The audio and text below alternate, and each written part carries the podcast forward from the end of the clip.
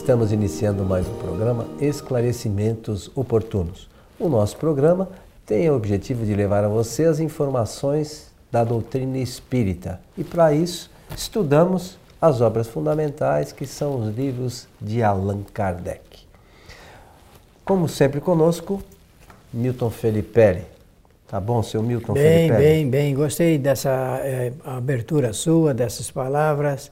E vou falar um pouquinho delas, mas antes eu quero saudar a todos, desejando-lhes que os bons espíritos nos ajudem sempre.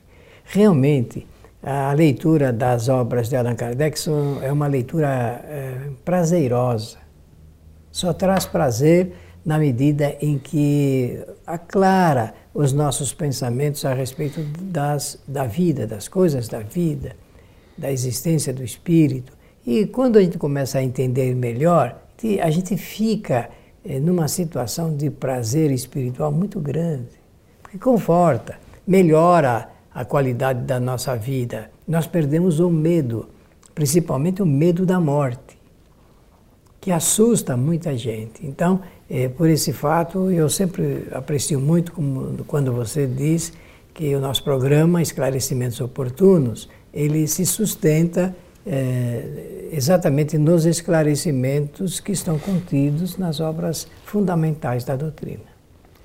É, é interessante isso, né, Milton? Porque parece, ah, mas é normal, né? Vocês são espíritas, tem que falar isso mesmo. Mas acontece que a doutrina espírita vem trazer informações é, para todo mundo que coloca às claras tudo aquilo que muita gente é, no passado falava que não, só sabem aqueles que são iniciados. E o, espirit, o Espiritismo vem desmistificar todas essas questões. Né? Vem, vem trazer as informações que, que deixam de forma patente, é, um, informam de forma patente a realidade espiritual, o que realmente ocorre por, com os espíritos e relatados por eles mesmos. Olha, é por isso, Coelho, que eu estranho, é, eu estranho quando dizem é, que é possível, dentro do Espiritismo, se incluir as coisas misteriosas, as coisas mágicas, as, a, a, o esoterismo, o misticismo, o ocultismo. Não, não há como, não combina o Espiritismo com nenhuma dessas práticas. Não, não há. O Espiritismo é aberto. Ele veio exatamente para levantar o véu do mistério e para escancarar a realidade sobre a erraticidade, mostrando como vivem os espíritos em nossa volta. Então, realmente, nós temos, é, a partir desse conceito de que a leitura ela é gratificante, a leitura é, das obras de Kardec, é, a leitura é gratificante porque realmente é um foco de luz que se projeta aonde nós tínhamos coisas assim muito ocultas, muito misteriosas. E eu quero aproveitar aqui, nós temos, a gente lê bastante coisa de postagem de internet, a gente vê.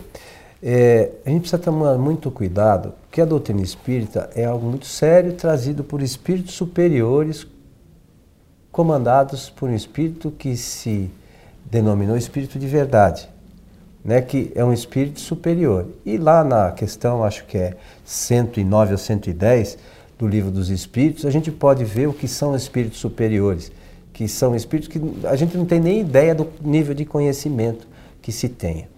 É, existem pessoas postando coisas na internet como se tivesse no livro dos espíritos e no livro dos médiuns que não são verdadeiras. Essa, essas questões que essas pessoas postam não, não, não, estão inseridas nessas obras fundamentais da doutrina e outras inclusive. Então, quando alguém postar alguma coisa na internet com as referências, vá lá no livro dos Espíritos. Nós postamos regularmente coisas é, todos os dias e a gente dá o capítulo, dá o livro, porque as pessoas colocam, ah, tal coisa está no livro dos médios. Põe o item. Vamos nos certificar que aquilo que essa pessoa postou realmente está no livro dos médiuns. Porque a pessoa que é o, é o mais leiga, é, ah, está lá no livro dos médiuns, é espiritismo. A gente precisa checar, a gente precisa usar a razão. Né? Porque senão a gente vai estar sendo enganado. E nenhum de nós gosta de ser enganado. Então a gente precisa estar atento. São coisas às vezes simples, mas que fazem às vezes muita diferença nas questões doutrinárias, muita né, Milton? Diferença, muita diferença. Mas vamos aqui à solicitação que nos foi agora enviada. Agora nós vamos entrar no tema de hoje. É, até agora só falamos outras Não. coisas, mas vamos aqui a, a atender a, a solicitação dessa pessoa. É, vocês dizem que os acontecimentos da nossa vida não estão pré-determinados. Isso significa que não existe fatalidade? E aí, quem quiser verificar sobre essas questões é, está a partir da pergunta 851 do Livro dos Espíritos. Como acabamos de dizer, né, a nossa referência está lá, o Livro dos, dos Espíritos, a partir da questão 851. Como é que é a pergunta mesmo? Então, você, então... O, vocês dizem que os acontecimentos da nossa vida não estão pré-determinados. Ah, já falamos isso várias já vezes. Já falamos, já. Isso significa dizer que não existe fatalidade? Ah, isso significa dizer que não existe fatalidade. Está certinho. Ela, a pessoa apresenta o conceito que emitimos, mas também já diz, eh, fazendo uma afirmativa doutrinariamente espírita. É, o espiritismo não concorda com a ideia é, da fatalidade, aquilo que está já prescrito. Por que, que o espiritismo não concorda, não adota esse princípio da lei de fatalidade? Porque o espiritismo é uma doutrina evolucionista e por ser uma doutrina evolucionista, isto é, o espírito evolui permanentemente até atingir um estado de é, perfeição relativa, até atingir, ele vai realmente usando de recursos para melhorar a qualidade é, das suas existências e está e se envolve com a, a lei do livre arbítrio. A lei do livre arbítrio é uma lei do Criador se é uma lei do Criador, é uma lei de Deus. Se é uma lei de Deus, é uma lei divina. Lei divina. Não há como modificar essa lei. Não há como modificar. As leis de Deus não podem ser modificadas. Não podem. Isso é, não está na possibilidade do homem modificá-las. E a lei do livre arbítrio estabelece então o princípio da liberdade que o espírito tem desde a criação da, a partir da criação, ele já tem a, a liberdade de agir exatamente para, em função do que das experiências que ele fizer e da aquisição dos conhecimentos que ele fizer, ele realmente avançar nessa escala da evolução. É por isso que o Espiritismo não adota a lei de fatalidade, porque existe o princípio da lei de evolução ligado com a lei de liberdade do espírito. Claro que envolvendo isto que eu mencionei, existe a lei de causalidade, de causa e efeito.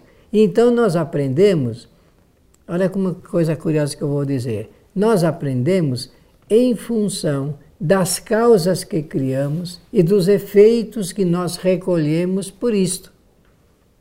É bonito isso, né?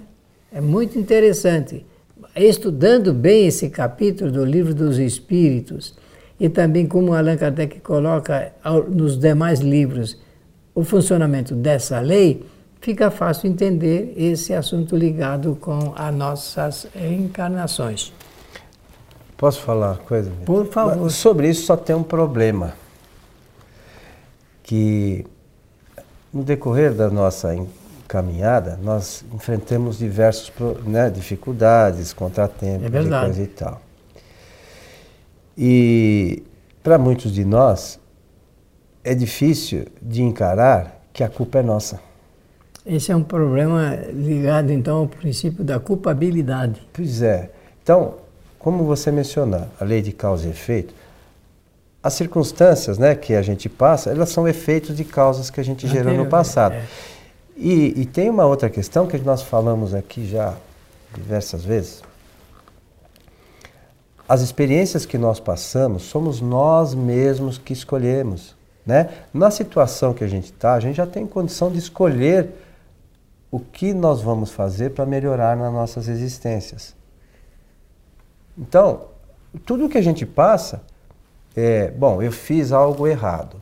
Para eu melhorar, isso eu como espírito lá antes de reencarnar, eu vou ter que passar por essa circunstância assim, assim, assim.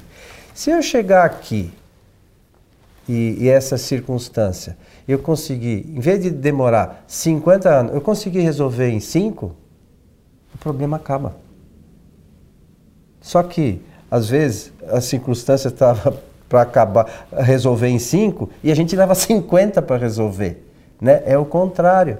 Então a gente não percebe que quanto mais rápido a gente resolver, mais a gente vai poder caminhar no sentido da evolução. Olha, e isso tem a ver com o uso das ferramentas de trabalho do espírito para a sua evolução. É, por quê? Porque a inteligência, a vontade e o pensamento, que são essas ferramentas, devem ser usadas bem e melhor cada vez mais. Em benefício de nós mesmos. Por quê? Porque quem usa bem e mais a inteligência aprende mais. Quem usa bem e mais a vontade aprende mais. E quem usa bem e mais o pensamento aprende mais. Ora, se o espírito não usa bem, ele se torna mais moroso. É esse assunto ligado dos 5 ou 50 aquilo que ele poderia fazer num tempo menor, ele acaba fazendo no tempo maior. Mas ele vai fazer. Cedo ou tarde.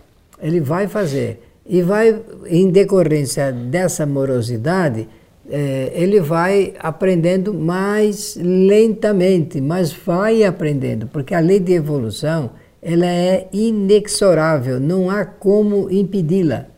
Não há como impedi-la.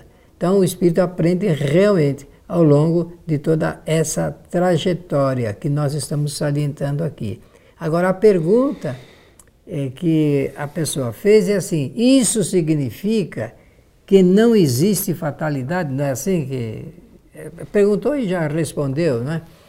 É, realmente, a fatalidade prescrita como, como coisa fatal na vida não existe porque o espírito, usando do livre-arbítrio, ele pode fazer mudanças, alterações.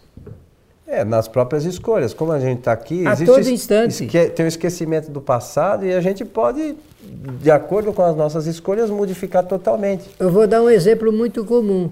Você demora durante algum tempo pensando em visitar uma pessoa que você conhece e que há muito tempo você não visita. No dia que você escolheu para fazer essa visita, sai de casa e no meio do caminho sai, pensa assim: ah, você quer saber de uma coisa? Eu não vou hoje na, lá, não, eu vou deixar para outro dia. E volta para casa. O que, é que foi que aconteceu? Você usou do quê? Livre-arbítrio. Usou de um direito seu de ir ou não ir, conforme fala o Sócrates. De fazer ou não fazer, de acordo com o grau da sua vontade. E o Antônio Coelho Filho sempre usa de uma palavra para fazer as suas reflexões doutrinárias e eu considero muito boa, inclusive porque o espírito ele está sempre envolvido por isso. Ele fala de circunstâncias. Você se lembra disso? Você usa a palavra circunstâncias. Por que usa a palavra circunstâncias? Porque nós criamos circunstâncias novas a todo instante. Às vezes no pensamento, na teoria, e na prática quando nós na convivência com os demais, nós também criamos uh, circunstâncias novas de acordo com o interesse. É o nosso interesse. A gente coloca o interesse nosso em primeiro lugar. Depois do interesse, a gente vai fazendo essa, eh, essa usando desse recurso. Vou usar, é, não é uma palavra bonita, mas eu vou usar, desse expediente para criar essas circunstâncias para nos favorecer. Nós queremos que tudo nos favoreça. E tem um monte de justificativa, né? E aí apresentam-se as justificativas para eh, defender esses interesses e essas circunstâncias que nós criamos. Vejam vocês como é que nós somos eh, práticos ao longo, porque nós somos espíritos antigos. Já viemos aqui várias e várias vezes, viemos e saímos aqui da Terra várias e várias vezes, várias e várias vezes, e sempre usando de expedientes para atender os nossos interesses. Esse assunto ligado com a fatalidade é um deles. Às vezes a gente pensa que as coisas são fatais. Isso no pensamento. Mas a, na, não existindo a lei da fatalidade, então as coisas não são fatais. Mas só que, para entender isto, meus amigos, é preciso que a gente tenha uma postura de estudo e exame da vida que está acima dessa condição mediana que nós temos de refletir. É, eu sou obrigado a dizer assim para exprimir no melhor ponto do meu pensamento aquilo que nós consideramos ideal para as reflexões. Sobre a vida, não há como apresentar perguntinhas e respostinhas.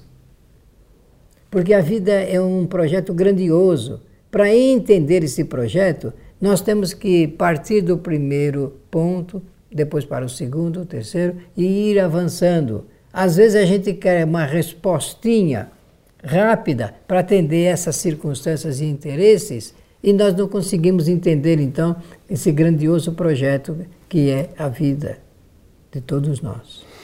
É, nessas circunstâncias todas que a gente às vezes acaba criando, é, por vezes a gente consegue envolver as pessoas que estão à nossa volta.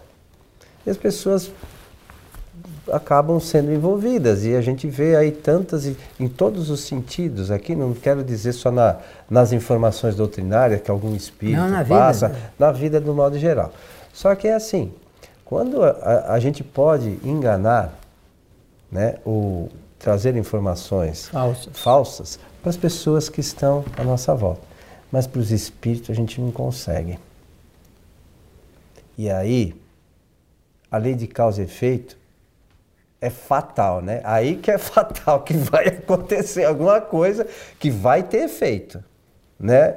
É, não, a gente não sabe exatamente o que, mas que tudo que a gente gerar vai causar um efeito, isso a gente não pode fugir. É, vai colher o efeito vai colher, pena. Cedo ou tarde, né?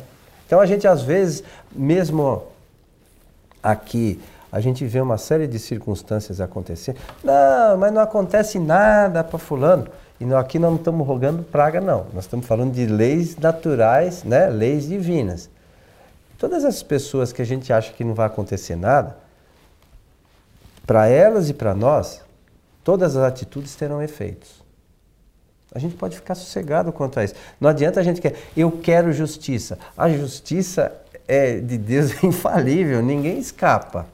É, é isso? É a consequência, é. né? São as consequências. É por isso que o bom é começar a examinar, sob reflexões diferentes, esses assuntos que estão na razão direta é, do que acontece em nossa existência, individual e coletivamente falando. Porque a lei do livre-arbítrio, ela é, é, se realiza ou por ação espontânea dois, de um espírito ou por ação espontânea de uma coletividade. Uma coletividade. Então existem as opções, e essas opções é que arrastam os espíritos, às vezes, para realizarem uma experiência coletiva ligada com o que está para acontecer, o que está acontecendo.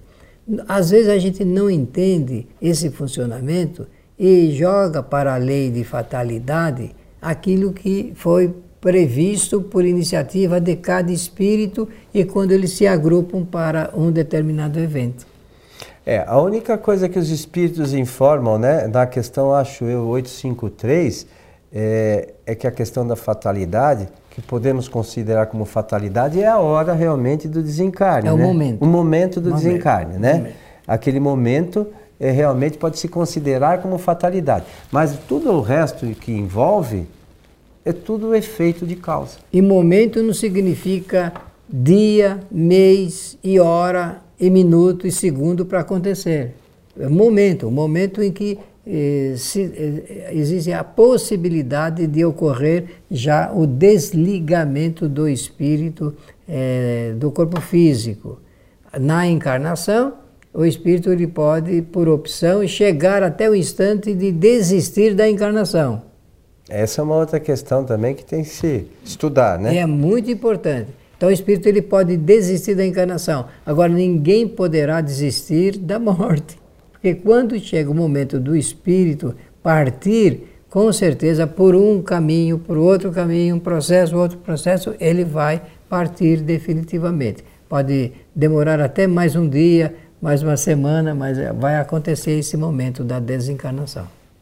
A gente brincou antes, ele, o Milton falou, ah, mas venceu, deu, deu a validade, acabou. É, o Milton não concorda muito com isso, mas é, isso tudo é brincadeira da gente. Mas é uma maneira é, didática de explicar, terminada a oportunidade, feitas as experiências que deveria fazer, o espírito então se desliga definitivamente da matéria. Aí parte para um outro estado, outro estado de desencarnado, estado de erraticidade. Que não Ué, só lembrando, também já falamos aqui por diversas vezes, e, e há uma, uma, uma, crença, às vezes, de algumas linhas de pensamento, o fato de o espírito voltar para o estado de erraticidade não significa que ele vai ficar perfeito, melhor nem pior. Ele continua exatamente com os conhecimentos, né, com todas aquela é, a, a, aquele aquele grupo de, de, de coisas que ele fazia não vão mudar. Ele continua exatamente do mesmo jeitinho, só que sem o corpo físico. Certo, seu Milton? Sim, senhor. Desejar que os bons espíritos nos ajudem sempre. A, a você que esteve conosco, esperamos encontrá-lo em nosso programa, em nossa palestra na fraternidade. Lembrando que as nossas palestras na Sociedade Espírita Francisco de Assis são realizadas às sextas-feiras, a partir das 19h30 e são transmitidas ao vivo pelo site tvfraternidade.com.br.